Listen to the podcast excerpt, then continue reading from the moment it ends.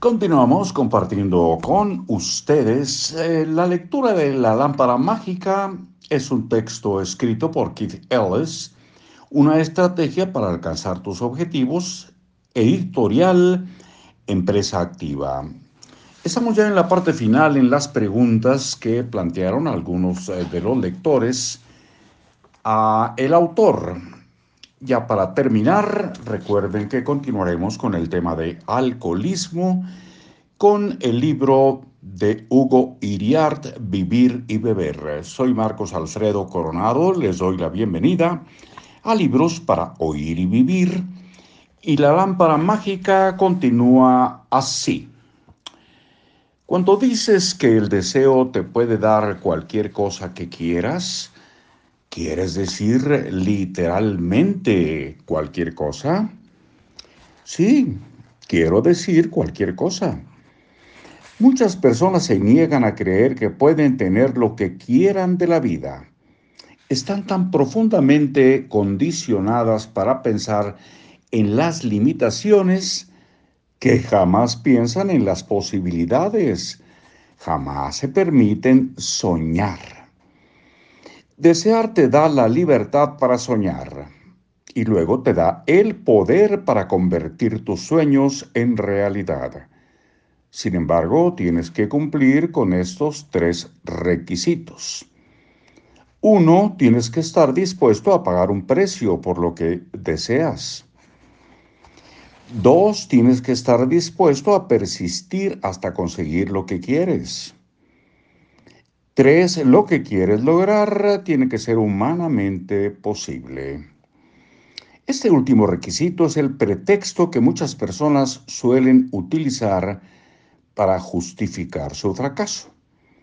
Se dicen que algo es imposible, de modo que no se molestan en intentarlo y si lo intentan y no consiguen lo que quieren, llegan a la conclusión que debe ser imposible.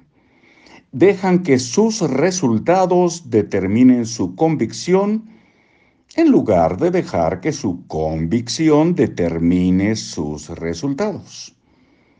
Si quieres que las cosas sucedan en tu vida, tienes que creer que un deseo es posible hasta que se demuestre lo contrario. Pasamos a la siguiente página y recuerda que jamás puedes probar lo contrario. Puedes eh, abandonar, pero no puedes demostrar que algo es imposible. Puedes demostrar que lo que has intentado no ha funcionado, pero no puedes demostrar que nunca funcionará. Por otro lado, si piensas que algo es imposible, lo haces imposible para ti. A veces todo el mundo hace lo mismo. Recordemos la milla de los cuatro minutos.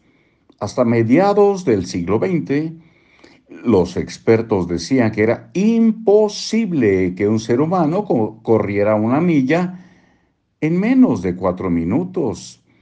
Década tras década, los mejores corredores del mundo les dieron la razón, hasta que en 1954, cuando, cuando Roger Bannister rompió la barrera de los cuatro minutos, pocos meses después de que había logrado esta proeza, humanamente imposible, varios otros corredores lograron lo mismo habían dejado de creer que era imposible y eso es lo que había sucedido.